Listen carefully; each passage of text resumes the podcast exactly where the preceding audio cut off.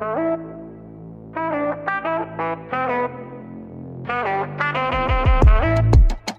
Als ich meinen heutigen Podcast-Gast vor etwa drei Jahren das erste Mal in einer Dokumentation gesehen habe, stand für mich relativ schnell fest, mit dem Mann möchte ich mal ausführlicher sprechen. Umso mehr freue ich mich, dass er Lust dazu hatte und dass Peter Verkozi heute hier im Podcast zu Gast ist. Peter ist Direktor für Neurochirurgie an der Charité in Berlin und an manchen Tagen operiert Peter mal drei, mal vier, mal fünf Menschen am offenen Gehirn. Er entfernt ihnen Tumore, Aneurysmen und manche von ihnen operiert er sogar wach, um zu schauen, wie weit er in ihr Sprachzentrum vordringen darf. Wie das funktioniert und warum Pausen Peter dabei eher aus dem Konzept bringen, all das erzählt er uns heute im Podcast. Ganz viel Spaß beim Zuhören euch. Wir sprechen jetzt ja schon, es ist 7 Uhr jetzt, wir sprechen am Abend. Wie war denn dein Tag heute? Oh, mein Tag war gut. Ähm der Tag beginnt hier immer so um Viertel vor sieben. Und dann fangen wir an mit der Visite. Also das heißt, wir sehen die Patienten auf der Station nach dem Wochenende, wie es ihnen geht und auch wie sie sich von ihren Operationen vielleicht am Freitag oder Donnerstag erholt haben. Dann ist Morgenbesprechung um halb acht. Die ist ja immer sehr wichtig, weil man dann immer die ganzen Dienstfälle, die Nachtfälle und die Notfälle berichtet bekommt und diskutiert. Und dann sind wir um acht Uhr in den OP-Saal gegangen und haben jetzt bis eigentlich 18 Uhr operiert und nebenbei habe ich ein paar Patienten in der Sprechstunde gesehen und jetzt habe ich mich frisch gemacht für unser Interview. Ist das ein, ein typischer Charité-Tag für dich? Naja, wir haben uns ein bisschen geärgert, weil wir hätten gern noch bis acht operiert, aber das hat jetzt heute nicht geklappt. Unsere OP-Säle laufen normalerweise bis acht und dafür halten wir auch äh, Manpower vor. Jetzt gab es Probleme mit dem Personal oder mit dem Notfall und das hat nicht geklappt. Deswegen sind wir jetzt ein bisschen früher fertig. Aber normalerweise 8 Uhr fertig und dann muss ich oft noch so E-Mails und sowas machen. Oder jetzt muss ich zum Beispiel einen Vortrag vorbereiten. Am Donnerstag muss ich nach Barcelona einen Vortrag halten. Also gibt's denn für dich als Direktor der Neurochirurgie in der Charité sowas wie einen Alltag? Naja, es gibt natürlich ein bestimmtes Rahmenprogramm, was immer standardisiert ist, weil wir müssen irgendwie auch die Mitarbeiter sind ungefähr 45, ähm, für die ich verantwortlich bin, mit denen ich zusammen arbeite. Und äh, die sind an drei verschiedenen Kliniken, Standorten. Und da muss es natürlich so einen festen Rahmen geben, wann man sich trifft, wann man die Fälle bespricht, wann man die Operationen, die am folgenden Tag gemacht werden, diskutiert. Aber das Hauptprogramm, die Operationsfälle und die Notfälle, die reinkommen, machen das Ganze natürlich sehr individuell und abwechslungsreich und manchmal auch nicht so richtig vorhersehbar. Deswegen ist es eine gute Mischung aus einem festgelegten Rahmen, aber immer wieder Spannung, die es nicht langweilig werden lässt. Ich gehe mal davon aus, du hast aber generell auch in deinem Arbeitsalltag schon immer eine gewisse Grundspannung. Ich glaube, die braucht man auch ne, in deinem Beruf. Ja, ja, klar. Also auch wenn manche denken, dass wir abgebrühte, routinierte Operateure oder ich hätte jetzt fast Säcke gesagt, äh, sind, ist es nicht der Fall. Das ist immer wieder die Schicksale und die Erkrankungen, mit denen wir es zu tun haben, sind immer neu und die Herausforderungen und auch auf was man gefasst sein muss, ist immer wieder neu, so dass wir immer eine gewisse Anspannung haben. Die legt sich auch nicht, wenn wir die Klinik verlassen. Die ist dann zu Hause auch wieder so ein bisschen weiter bestehend. Also du erzählst, Viertel vor sieben geht's in der Regel los, bis 20 Uhr wird operiert. Hast du dann überhaupt auch mal Zeit, dich zurückzunehmen? Also hast du mal Zeit für Pausen? Pausen am, während des Tages? Genau. Nee, mache ich nicht. Also es gibt natürlich die Wechselzeiten, wenn die Operationen wechseln und ähm, der neue Patient von den Narkoseärzten eingeleitet wird, wie wir sagen. Aber das sind dann potenzielle Pausen, die ich dann damit verbringe, E-Mails zu beantworten oder Patienten zu sehen, die in der Sprechstunde auf mich warten.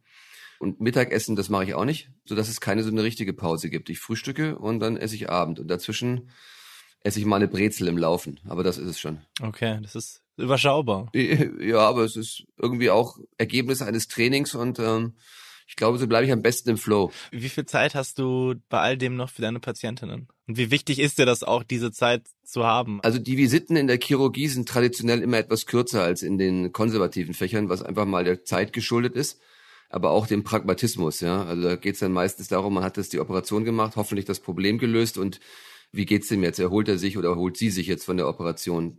Da geht es nicht darum, dass man überlegt, was man noch alles machen muss und welche Medikamente man gibt. Deswegen sind die Visiten schon mal ein bisschen kürzer. Äh, mir ist es wichtig, dass ich die Patienten vor der Operation sehe, damit man alles besprechen kann, damit man weiß, worauf man sich einlässt und damit man mich kennt oder damit die mich kennenlernen. Und dann sehe ich sie nach der Operation nochmal in der Ambulanz in der Nachsorge, damit ich sehe, was aus ihnen geworden ist und wie sie sich entwickelt haben. Also die Frage ist berechtigt. Die Zeit pro Patient, pro Besuch ist relativ kurz, aber insgesamt ist mir vor allem wichtig, dass die Patienten vor der Operation Bescheid wissen, was wir machen, worauf sie sich einlassen, dass es eine Möglichkeit gibt, Vertrauen zu bilden und das Bauchgefühl zu entwickeln und die Chemie. und dass ich danach am Ball bleibe, wie es denen geht, egal ob es gut geworden ist oder ob es nicht so gut geworden ist. Das heißt, Empathie ist eigentlich ein enorm wichtiger Faktor in deinem Beruf. Ja, Empathie ist für mich wichtig, das ist richtig. Obwohl ich nicht immer so ein empathischer Mensch war. Ich habe es auch lernen müssen, aber es ist mir einmal für die Patienten wichtig, dass sie das Gefühl haben, gut aufgehoben zu sein. Und zweitens ist es auch für mich wichtig, weil ich auch sehen will, wie sich das Ergebnis meiner Arbeit entwickelt und auch natürlich meine Emotionalität da manchmal reinbringe. Kannst du uns nochmal erzählen, Peter, wie du zur Neurochirurgie gekommen bist? Bei der Frage würden die meisten erwarten, dass man immer sowas schon vorher und schon lange weiß und schon immer im Auge hatte. Das war bei mir nicht so. Ich wollte einfach nur Arzt werden und die Alternative war, ein Forscher zu werden. Habe mich dann für den Arztberuf entschieden, weil man da für Patienten da sein kann und forschen kann, also das Praktische mit dem Kreativen verbinden kann. Und habe dann erst sehr spät als ich eine Rotation durch die Neurochirurgie gemacht habe, Gefallen an dem Fach gefunden. Habe erkannt, dass man dort sehr schöne Operationen machen kann, die herausfordernd sind und dass man auch mit der Neurowissenschaft ein großes Forschungsgebiet hat, was spannend ist. Und ich habe dann tatsächlich erst kurz vor meinem Arbeitsbeginn für die Neurochirurgie entschieden, was ich gar nicht so von dem Fach abhängig gemacht habe, sondern weil ich äh, in meinem zukünftigen Chef, dem Professor Schmiedeck aus Mannheim, jemanden gefunden habe, der mich emotional getoucht hat so dass es eine fachliche und auch eine emotional menschliche Entscheidung war, die mich dann da in das Fach reingeführt haben. Warum fasziniert dich das Gehirn so? Oder was fasziniert sich auch vor allem daran? Ja, das Gehirn fasziniert mich zum einen, weil es äh, sehr ästhetisch und sehr schön ist. Ich finde es von der Anatomie, von der Feinheit und von der Intelligenz, mit der es entworfen worden ist oder sich über die Zeit entwickelt hat, finde ich es ein geniales Organ. Es ist ein Organ mit sehr vielen äh, Facetten und äh, darin zu operieren bedeutet, das Privileg zu haben, das Innerste eines Menschen vordringen zu dürfen und äh, mit dem aus meiner Sicht wichtigsten Organ arbeiten und operieren zu dürfen. Und das finde ich ein großes Privileg und ähm, das fasziniert mich auch, dass man diese Möglichkeit hat und dass man auch Menschen mit diesen Erkrankungen ganz anders erlebt, als man sie sonst erlebt. Also einfach nackt oder ausgesetzt oder hilfesuchend. Äh, zudem kommt auch der wissenschaftliche Aspekt, dass das Gehirn so viele Fragen noch offen hält oder so viele Fragen noch bereithält, die es gilt zu erforschen. Und ich finde es natürlich auch faszinierend, welche technologischen Entwicklungen wir im Bereich der Hirnmedizin, Neuromedizin oder in der Hirnforschung eben miterleben dürfen. Du machst deinen Job an der Charité jetzt ja auch schon ein paar Jahre. Du bist 2007 an die Charité gekommen. Du warst damals 38, der jüngste Chefarzt in einer der größten Unikliniken Europas. Wie kam das? Also, dass du so früh dann schon an die Charité gekommen bist? Und hattest du auch das Gefühl, du warst damals schon bei allem akzeptiert? Oder musstest du dir auch Respekt erst erarbeiten, weil du eben noch ein sehr junger Chefarzt warst? Ich habe den Ruf, also das Angebot, das Jobangebot 2006 bekommen und dann vergeht ja immer ein bisschen Zeit, bis man dann auch wirklich antritt, so dass ich, als ich 2007 angetreten bin, 39 war. Aber klar, das war noch sehr, sehr frühes Alter. In meinem Fach ist alles, wo eine 3 davor steht oder wo keine 4 davor steht, ist man halt noch sehr jung, ja. Und ich hatte das Glück, in der Klinik zu sein, wo man schon sehr früh operativ tätig werden durfte, wo man rangeführt wurde, so dass man ähm, schon viel Erfahrung sammeln konnte. Ich hatte schon ein oder zwei Schwerpunkte, in denen ich stark gefördert worden bin und in denen ich auch schon einen gewissen Ruf hatte. Das war vor allem die Kopfchirurgie, also die feine Chirurgie, die Mikrochirurgie und die Gefäßchirurgie, so dass ich eine gewisse Erfahrung in einem Gebiet mitgebracht hatte, was interessant war für den Standort hier, weil das auch ein sehr schlaganfallszentrierter Standort damals war. Ich hatte schon das Glück, durch meine ganzen Forschungsaktivitäten auch schon viele Publikationen oder Forschungsarbeiten frühzeitig gemacht zu haben, teilweise als Student, teilweise als junger Assistent, was ja auch wichtig ist für eine Unistelle. Und es war auch nicht meine erste Stelle, in der ich mich beworben hatte. Ich hatte mich mit 34, 35 in Erlangen beworben. Da war ich dann zu jung. Dann hatte ich mich parallel zu Berlin in Zürich beworben.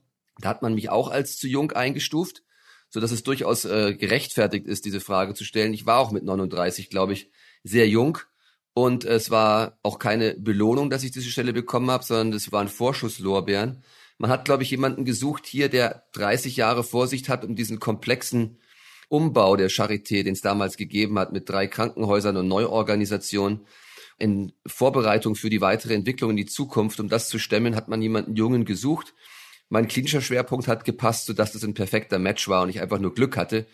Und ja, ich hatte natürlich drei Mannschaften, die ich übernommen habe die unterschiedliche Traditionen hatten, die teilweise in dieser großen Stadt gegeneinander gekämpft hatten, weil sie im Wettbewerb waren. Und das musste ich dann ähm, zusammenbringen und ich musste neue Standards einbringen. Ich habe natürlich auch versucht, meine Sicht der Dinge irgendwie, meinen Footprint irgendwie reinzubringen.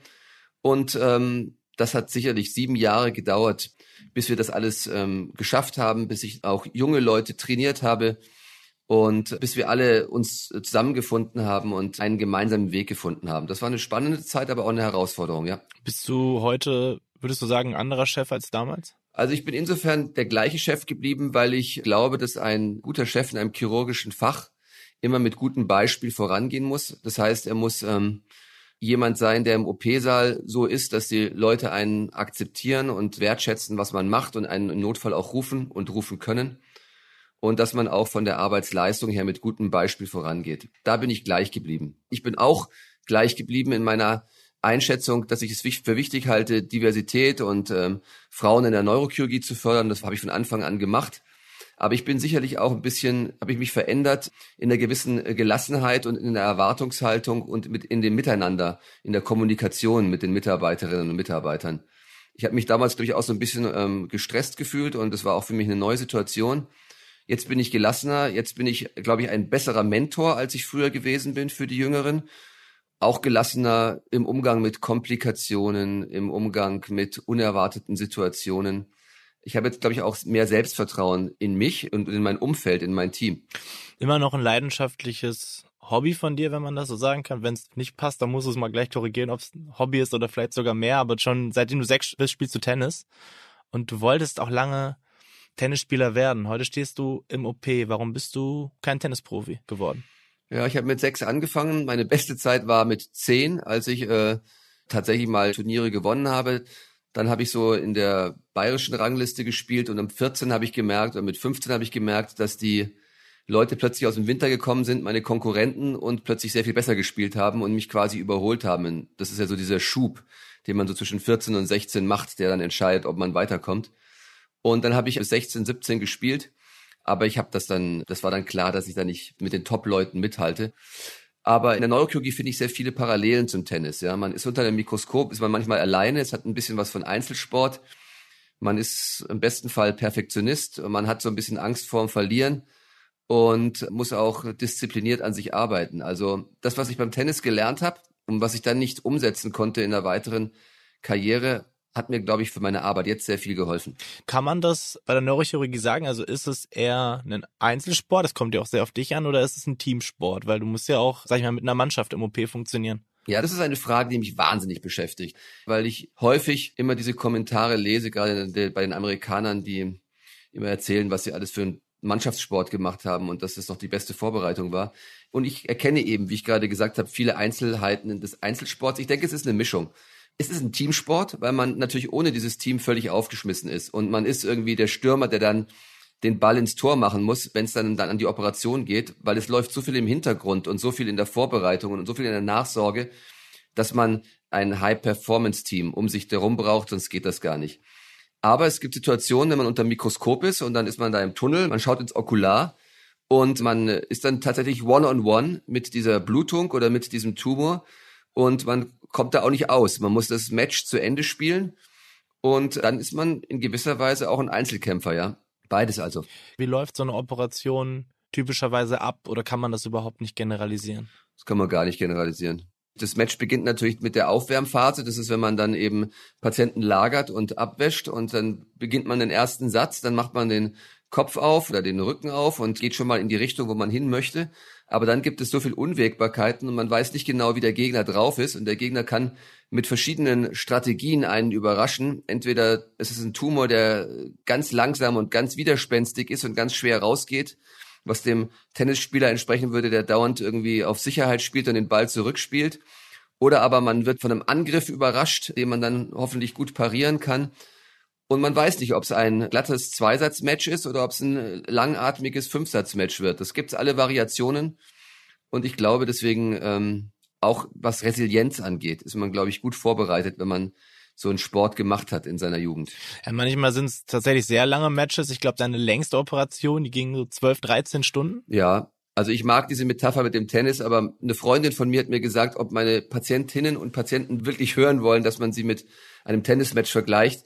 Deswegen, ich glaube, wir zwei verstehen das, aber es ist mir trotzdem nochmal wichtig zu betonen, dass das natürlich so ein bisschen eine Analogie ist, aber natürlich kein direkter Vergleich oder dass, es, dass man das im Kopf hat, wenn man operiert. Aber natürlich, die längste Operation, die ging schon 12, 13 Stunden, aber man muss an die Generation vor mir denken, die ja wirklich Pionierarbeit geleistet haben. Die haben teilweise 18, 24 Stunden operiert und sich abgewechselt. Ich glaube, wir haben erhebliche Fortschritte gemacht, aber die längsten, kompliziertesten Sachen können schon mal 10, 12, 13 Stunden dauern. Das ist richtig. Wie schaffst du das dann? In dieser Zeit kannst du ja auch nicht essen, nicht trinken, nicht auf Klo. Das ist richtig. Das mit dem Klo ist meistens kein Problem, aber wenn es ein Problem ist, dann kann man ja kurz eine Pause machen und auf Toilette gehen. Essen habe ich schon gesagt. Vielleicht kommt daher auch die Übung darin, dass man äh, tagsüber nichts isst. Und trinken ist wichtig und da kann man sich ja unter dem Mundschutz mal so einen Strohhalm hinhalten lassen mit ein bisschen Wasser und dann trinkt man das bei so einer langen Operation. Diese menschlichen Funktionen werden bei so einer, so einer Operation, vielleicht ist es dem Stress oder dem Katecholamin, also dem Adrenalin geschuldet, auch so ein bisschen zurückgefahren.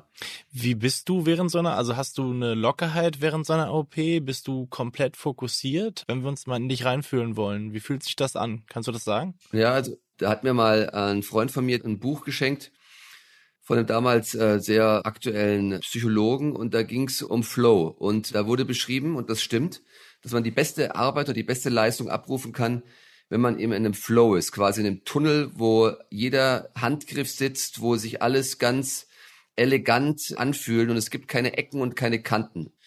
Und das ist eben ein Flow und das ist ein wunderbares Erlebnis, wenn es ein Chirurg mal erleben darf, weil das ist wirklich so ein Glücksgefühl, wo es mal richtig gut funktioniert hat. Ist aber nicht immer so, weil man überrascht werden kann und wenn man nicht alles voraussehen kann. Und deswegen geht man natürlich mit einer Grundspannung in die Operation, aber das hängt natürlich auch von der Komplexität ab. Es gibt Operationen, die sind routinierter und die überraschen einen weniger. Es gibt aber auch Operationen, wo man dann schon am Tag vorher beginnt zu überlegen, wie macht man das? und dann spielt man das durch und dann ist man tatsächlich angespannt. Es hängt so ein bisschen von dem Eingriff und von der Schwere des Eingriffs ab. Legst du dir die am Tag auch? Also, dass du sagst, ich leg mir einen Zweifel einfacheren Fall zu Beginn des Tages und arbeite mich dann rein? Und, äh, klassischerweise fängt man mit den komplexen Sachen an. Und äh, die einfacheren Sachen macht man dann hinten dran, wenn noch Platz im Programm ist.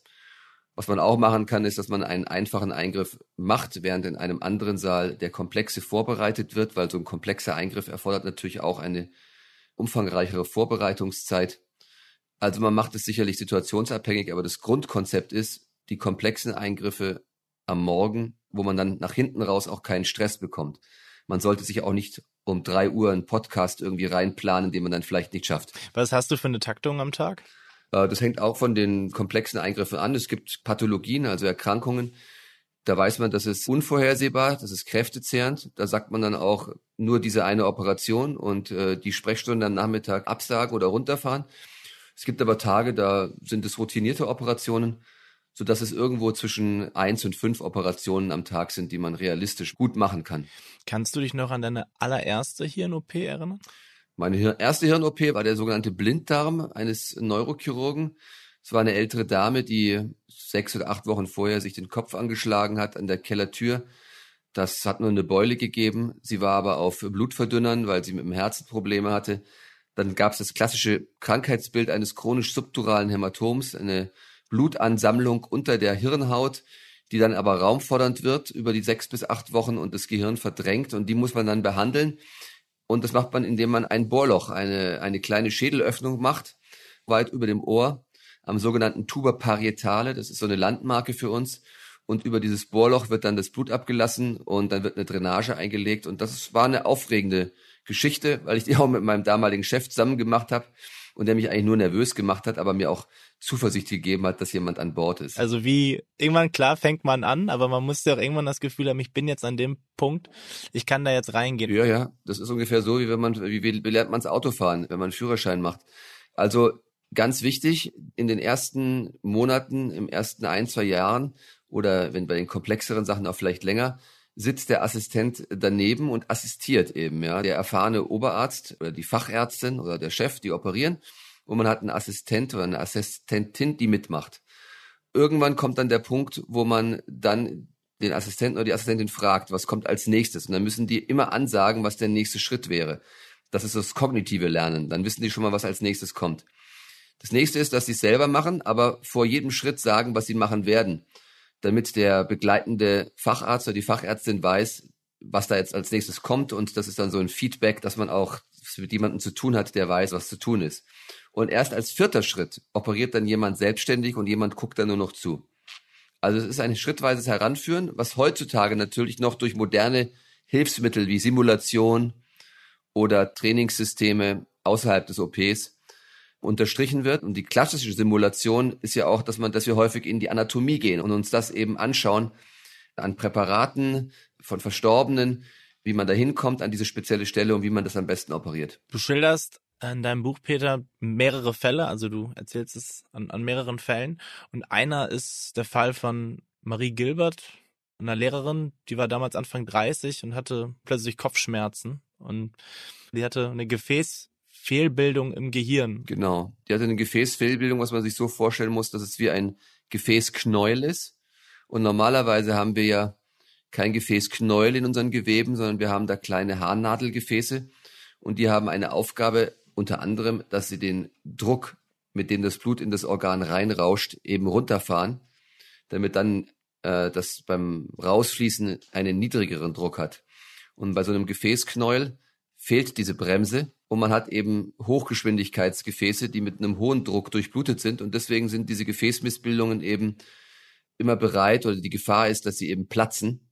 Und sie platzen mit einer Wahrscheinlichkeit von vier Prozent pro Jahr und wenn man sie unbehandelt belässt, beziehungsweise wenn man sie nicht ganz ausschalten kann. Sonst, ja, ist wie eine Zeitbombe, die tickt und man weiß nicht genau, wann sie hochgeht. Und der Fall bei Marie Gilbert war der, dass sie schon mehrere Hirnblutungen hatte und sich auch Ärztinnen in anderen Kliniken sich das angeschaut haben und gesagt haben, pff, ich traue mich da nicht mehr so wirklich ran. Du hast was anderes gesagt. Du hast gesagt, ich bin überzeugt davon, dass du ihr helfen kannst. Wo hast du die Überzeugung damals hergenommen? Na, zum einen ist es eines meiner Spezialgebiete, auf das ich äh, jahrelang trainiert worden bin, so dass ich ja gut geübt bin da drin und viel Erfahrung habe.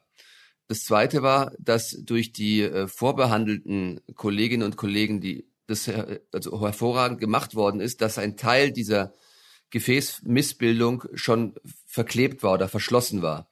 Heißt also, dass schon ziemlich viel Arbeit im Vorfeld durchgeführt worden ist und es jetzt nicht mehr so schwierig erschien, als sie sich bei mir vorgestellt hat, diese Operation durchzuführen. Und das Dritte war, dass sie einfach auch in gewisser Weise hilflos war. Das war nur anbehandelt, es war nicht ganz verschlossen und damit hätte die ganze Behandlung gar nichts gebracht, weil es hätte weiterhin bluten können. Und es ist auch eine gewisse Persönlichkeitsfrage und ich versuche immer, die Grenzen auszuloten und das als Herausforderung zu sehen, so dass ich eigentlich ein gewisses Vertrauen hatte, dass es gehen würde, es gut vorbehandelt war und äh, jemand, der unbedingt Hilfe brauchte, jemanden gefunden hat, der auch bereit war, da ein gewisses Risiko einzugehen. Natürlich trägt der Patient primär das Risiko, aber es ist natürlich auch immer ein Risiko für den Operateur, wenn er etwas annimmt, wo viele andere gesagt haben, das sei zu riskant. Was hilft dir dabei, dieses Risiko abzuwägen, auch im Einzelfall? Ich meine, es ist ja auch, du bist dann für viele, wie jetzt auch für Marie Gilbert, ja auch der letzte Strohhalm oft, ne? Ja, genau. Ich habe mal einen TED-Talk gemacht, wo es genau darum ging, wie ist die Psychologie einer schwierigen Entscheidung. Und eine schwierige Entscheidung ist, wenn beide Ergebnisszenarien irgendwie nicht so richtig äh, toll sind. Also entweder man macht was, dann gibt es das Risiko des Machens, oder man macht es nicht, dann gibt es das Risiko des Nichtmachens. Da ist das erste ist natürlich die Statistik. Es ist viel publiziert worden. Viele Behandler haben ihre Serien publiziert, sodass man ein Gefühl dafür bekommt, was das Risiko des Eingriffs ist. Und man hat ein, man weiß aus großen Studien, was passiert, wenn man nichts macht. Das liest aber irgendwie jeder unterschiedlich. Das kennen wir, dass Statistiken nicht immer gleich gelesen werden, sondern die kriegen noch eine Konnotation. Das eine ist, die Behandler entscheiden zum Teil unterschiedlich, weil sie unterschiedliche Erfahrungen gemacht haben und weil sie unterschiedliche Neigungen haben. Einer mag die OP nicht oder hat schlechte Erfahrungen in der Vergangenheit gemacht und hat gelernt, die Finger davon zu lassen.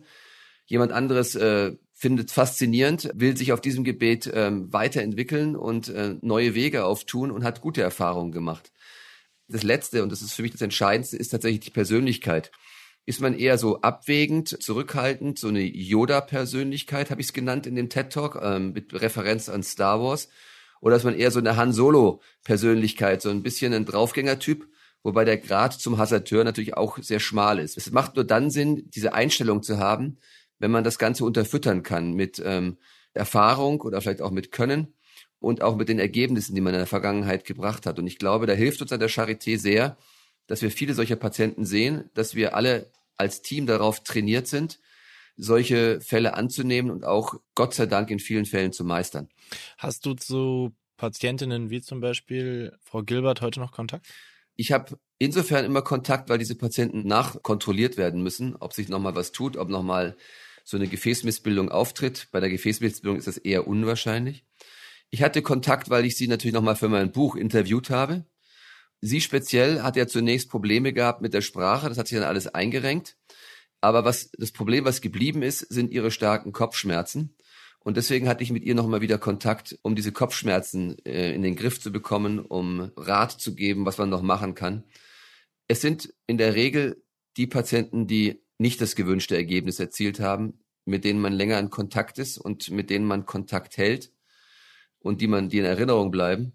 Die Patienten, die super gut werden und äh, wo dann die Behandlung nach drei Monaten abgeschlossen ist, da hat man natürlich dann weniger Kontakt.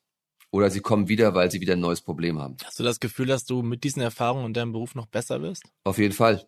Also ich glaube, das ist das, was das Alter und die Erfahrung mit sich bringt. Und da ist es tatsächlich ein ungeheurer Schatz, dass ich so früh in diese Position gekommen bin, weil ich jetzt noch mit äh, körperlicher Unversehrtheit und mit voller Energie schon sehr viel erlebt habe und Erfahrung sammeln durfte. Und deswegen ist es mir auch so wichtig, so eine hohe Zahl an Operationen zu machen, weil ich mich immer weiterentwickeln möchte und lernen möchte, mit dem Ziel vielleicht selber einen kleinen Beitrag leisten zu können, dass ich dann irgendwie Operationen modifiziere, neue Operationsschritte reinbringe, die es vielleicht für die Zukunft, für die nächste Generation leichter verständlich oder besser machen. Was sich aber nicht ändert, ist die Gelassenheit oder die Attitüde, die man hat, wenn eine Komplikation passiert. Man könnte jetzt sagen, man wird einfach abgebrüht, aber das musste ich feststellen, das wird man nicht. Und das hat mich auch in den letzten Jahren so ein bisschen umgetrieben. Ich hatte gehofft, ich würde abgebrühter werden, musste aber lernen, dass so innere Treiber wie Perfektionismus oder wie auch ein bisschen das Kompetitive, sei der Schnellste, sei der Beste, die kann man nicht ablegen. Und wenn es nicht gut läuft, dann ist man echt auch immer gleich genervt. Ist es das, was dich antreibt, oder ist es dieser Punkt, den Beitrag, den du auch gerade schon genannt hast, so ein Stück das Gefühl zu haben, ein bisschen was beizutragen? Ist eine Mischung. Also ich bin sicherlich ein Hochspringer, der die 2.10 lange Zeit anpeilt und wenn er die 2.10 geschafft hat, ärgert er sich, wenn er die 2.15 gerissen hat. Und ähm, ich ärgere mich jetzt über Details oder über Komplikationen, die ich vielleicht noch vor 10, 15 Jahren einfach hingenommen hätte nach dem Motto, geht nicht anders oder wo gehobelt wird, fallen Späne. Jetzt ärgert mich diese Sachen wahnsinnig und das ist aber auch gut, weil dadurch werden diese Dinge, regen mich an, über diese Dinge nachzudenken und sie werden seltener und ich ähm, krieg's hoffentlich besser in den Griff. Und gleichzeitig neben diesem Treiber treibt mich auch an, dass ich äh, dieses kreative Moment, dass ich mir immer neue Dinge überlege, die wir ins Labor nehmen, die wir in die Anatomie nehmen, die wir in unsere Konzepte mit reinnehmen, wie wir uns ständig verbessern können. Das ist für mich neben der Herausforderung, ist das zweite wichtige Momentum für mich diese Kreativität, die ich mir unbedingt erhalten möchte. Und deswegen bin ich an der Uniklinik und deswegen bin ich hier in der Charité glücklich und gut aufgehoben. Du machst auch sogenannte Wachoperationen. Das heißt, du operierst Menschen bei vollem Bewusstsein an ihrem Gehirn. Die bekommen das alles mit. Erklär uns mal, warum macht man diese Operationen und ist das für dich als Operateur nochmal was anderes, ein Stück weit schwieriger? Wie musst du dich als Operateur darauf, darauf einstellen auch? Die Wachoperation ist für mich immer der Use Case für eine High-Performance-Team-Operation. Natürlich operiert man als Operateur den Patienten und nutzt das ganze Team, aber das ist wirklich eine komplizierte Geschichte, wo viele Köpfe und viele Hände notwendig sind. Und das Ziel oder der Grund, warum wir solche Operationen machen, ist, dass wir in der Operation die Funktion, die wir erhalten wollen, die wir nicht schädigen wollen, immer mit einem direkten Feedback mit dem wachen Patienten überprüfen können. Das ist zum einen die Motorik, aber es gibt mittlerweile andere Methoden, um die Motorik, also die Kraft, ob jemand nach einer Operation noch die Hand bewegen kann, zum Beispiel, zu überwachen. Da gibt es andere Methoden. Aber bei der Sprache ist es anders. Der einzige Weg, wie man die Sprache in der Operation richtig überwachen kann, ist, indem der Patient wach ist und man mit verschiedenen Batterien an Tests die Sprachfunktionen mit ihren ganzen Geschmacksrichtungen überprüft. Und dazu braucht man Psychologen, dazu braucht man Linguisten im OP-Saal, dazu braucht man Anästhesisten, die es erlauben, den Patienten richtig wach werden zu lassen, dass der voll orientiert ist und mitmacht.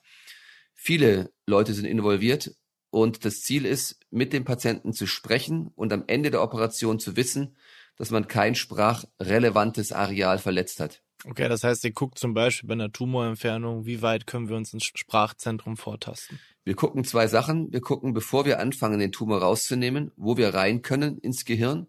Wo sind die Sprachareale? Wo sind die Sprachverbindungen, die Sprachfasern? Dazu wird eine Landkarte erstellt. Man stimuliert das Gehirn des Patienten mit Strom. Und wenn man an einen relevanten Bereich kommt, dann stockt er kurz oder spricht gerade nicht oder kann das nicht nachsprechen. Dann weiß man, da darf man nicht hin. Und wenn man dann den Tumor entfernt, will man wirklich an die Grenze gehen und äh, spricht mit dem Patienten, während man operiert und will eben genau an den Punkt, wo man den Tumor vollständig entfernt hat und die Funktion, die beginnt anatomisch.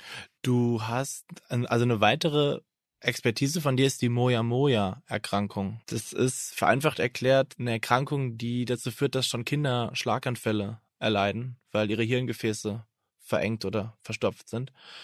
Du giltst da weltweit als Experte auf diesem Gebiet und du hast auch selbst Kinder.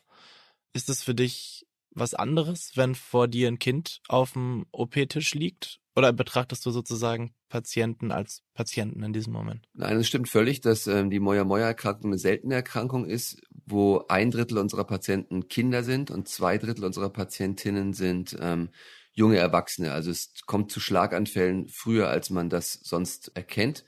Es ist eine Erkrankung, die mich fasziniert, äh, weil die die Mechanismen unverstanden sind, weil die Biologie dahinter so spannend ist und weil man möglicherweise daraus neue Therapiestrategien ableiten kann für die Zukunft, um Schlaganfälle zu verhindern. Bei allen, nicht nur bei Moya Moya. Die Frage, ob es anders ist, ein Kind zu operieren, die ist nicht so leicht zu beantworten. Es ist natürlich immer anders, ein Kind zu operieren. Nicht, weil man da sein eigenes Kind sieht. Oder vielleicht doch ein Stück weit ist man natürlich, ist es emotionaler, Kinder zu behandeln aber man behandelt nicht nur das Kind, sondern man behandelt natürlich auch die Eltern. Und das ist äh, eine höhere Anforderung an die Kommunikationsfähigkeit, an die Intensität im Umgang mit den Patientinnen und deren Eltern. Und das Schöne aber ist, dass die Kinder zum einen extrem mutig sind, es einem eigentlich leicht machen und zum anderen immer positiv optimistisch gestimmt sind, was einem die Nachsorge leichter macht. Und das Schöne, wirklich Schöne ist, dass sich Kinder leichter und besser erholen nach Hirnoperationen. Wenn mal ein Kind die Sprache verloren hat oder den Arm nicht bewegen kann, ist die Wahrscheinlichkeit und das Potenzial der Rehabilitation so viel höher als bei einem Erwachsenen, dass man selber mutiger und zuversichtlicher sein kann, so dass es wirklich ähm, ein Geben und ein Nehmen ist. Würdest du auch Familienmitglieder und Freunde operieren? Ich persönlich finde, dass man, selbst wenn es enge Freundinnen oder Freunde oder Verwandte sind, und man denkt, man ist in einem bestimmten Bereich gut, dann muss man die sogar operieren. Man kann ja nicht durch die Welt laufen und allen erzählen, dass man was toll macht und dann schreckt man zurück, wenn es eine bestimmte Population an Patienten ist, entweder weil die in der Öffentlichkeit stehen oder weil sie einem nahestehen. Nein, man hat die Verantwortung, gerade bei diesen Patienten seine Fähigkeiten ins Spiel zu bringen und das anzubieten und das zu machen, und ich würde deswegen nicht davor zögern. Vorausgesetzt, ich denke, ich kann den Eingriff sehr gut machen und das ist genau das, was ich gut machen kann. Würde ich nicht zögern, das zu tun, also Verwandte und Freunde zu operieren. Gibt's bei dir im, im Job eigentlich Feierabend? Also was machst du gleich nach unserem Gespräch noch? Ja, nach unserem Gespräch muss ich den Vortrag vorbereiten, den ich noch in Barcelona halten muss. Aber das ist jetzt easy, weil meine, meine Familie ist jetzt gerade auf einem Konzert für meine Tochter, die hat sich so ein Konzert gewünscht, da sind die gerade unterwegs. Aber es gibt natürlich Feierabend. Mir ist wichtig, dass wir als Familie zusammen essen. Das ist so der, der Fixpunkt. Äh, wenn es Fragen zu den Schularbeiten gibt, ist es mir wichtig, dass ich da zur Verfügung stehe. Ich bin ja oft auch auf Kongressreisen und unterwegs. Das heißt, ich bin mehrere Tage oder auch manchmal auch viele Wochenenden in den Hochzeiten der Kongresse bin ich nicht da. Deswegen ist es, braucht man so seine, seine, seine Zeiten, die vielleicht gemessen an Standards kurz sind oder wenig sind. Aber Urlaube sind wichtig, Wochenenden sind wichtig. Ähm, begleite meine Tochter, wenn sie Tennis spielen geht. Die spielt natürlich auch Tennis. Also es gibt schon, gibt schon Feierabend und Freiräume. Wie schade ist das für dich, dass du jetzt zum Beispiel bei dem Konzert nicht dabei sein kannst?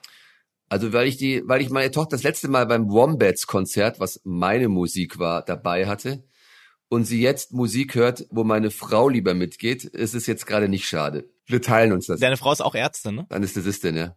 Als letzte Frage, du hast es relativ zum Anfang unseres Gesprächs eingebracht. Wir wissen noch ziemlich wenig übers Gehirn. Oder wir haben auf jeden Fall noch Luft nach oben.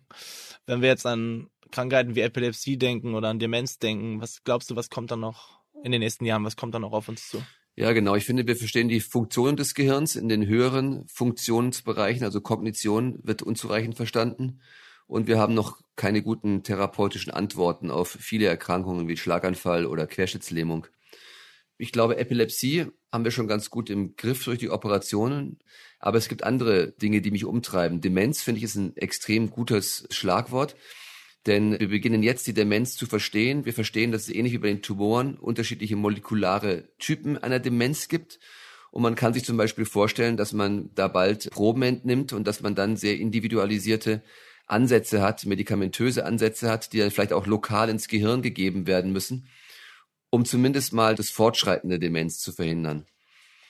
Es wird aber auch in Zukunft Möglichkeiten geben durch Neuromodulation. Damit versteht man die Stimulation von gewissen Hirnbereichen mit Elektroden, dass man möglicherweise dort im Gedächtnisareal vielleicht Bereiche wieder aktivieren kann, die als verloren galten. Und verloren gelten ist ein anderes Schlagwort. Es gibt Erkrankungen wie zum Beispiel Querschnittslähmung, Schlaganfall, wo Funktionen weg sind und wir akzeptieren, dass sie weg sind. Aber ich bin überzeugt, dass wir in 15 bis 20 Jahren Methoden haben, ob das jetzt eine Hirnstimulation ist oder eine Rückenmarksstimulation, ob das eine Transplantation von Zellen ist oder ob wir vielleicht Prothesen oder sogar Computer-Interfaces haben, die uns diese Funktionen wiederbringen werden. Und die Neurochirurgie wird eine wichtige Disziplin sein, um das alles an den Patienten zu bringen und zu realisieren. Wie lange willst du diese Hochleistungsmedizin noch machen? Naja, jetzt träume ich davon, neue Konzepte von der Neuromedizin, hohe Interdisziplinarität, Grenzen runterreißen, vielleicht in einem eigenen Gebäude, in einer eigenen Immobilie, wo wir alles zusammenbringen, umzusetzen, weiter zu operieren.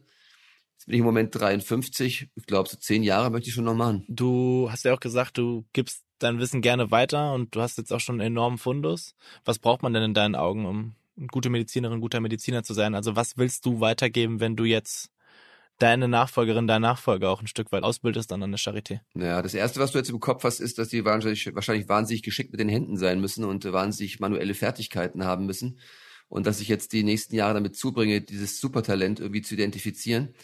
Ich habe aber die Erfahrung gemacht, viel wichtiger ist sind die menschlichen Eigenschaften, das Wertegerüst.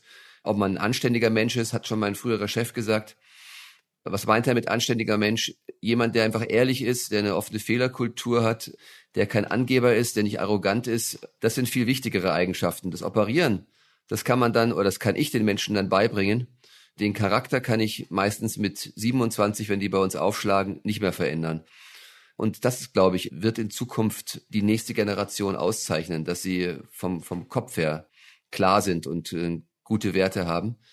Und dann werden sie hoffentlich ihre Spezialgebiete entsprechend ihrer manuellen Fertigkeiten entwickeln oder erlernen und äh, vorantreiben und werden gute Wissenschaftler sein. Das ist auch wichtig, immer neugierig zu sein, kreativ zu sein. Und dann hast du eigentlich schon die ganzen Zutaten, die es braucht, um ein Nachfolger hier oder woanders an der Uniklinik zu sein. Peter, ich bedanke mich ganz herzlich bei dir, dass du heute da warst. Ja, ich danke dir für die äh, spannenden und interessanten Fragen. Ich finde, es war ein super Gespräch und äh, es war schön, bei euch zu sein. Ich weiß nicht, wie es euch geht, aber mir sind nach dem Gespräch mit Peter Weikozi viele Dinge im Kopf. Vor allem sein Satz, dass angehende Mediziner anständige Menschen sein sollen.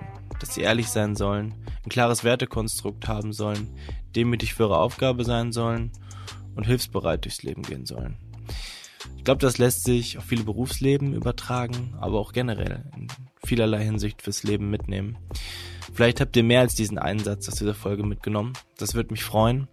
Und es würde mich genauso freuen, wenn wir uns hier in einigen Wochen wieder hören. Denn wir verabschieden uns jetzt erstmal in einer kurzen Sommerpause. Und ja, ich wünsche euch in dieser Zeit eine gute Erholung. Bleibt gesund und ich freue mich, wenn wir uns hier in einigen Wochen wieder hören. Bei der Produktion dieser Folge bedanke ich mich ganz herzlich bei Verena Töpper, Helene Endres, Luca Ziemek, Mareike Larissa Heinz und Philipp Fackler.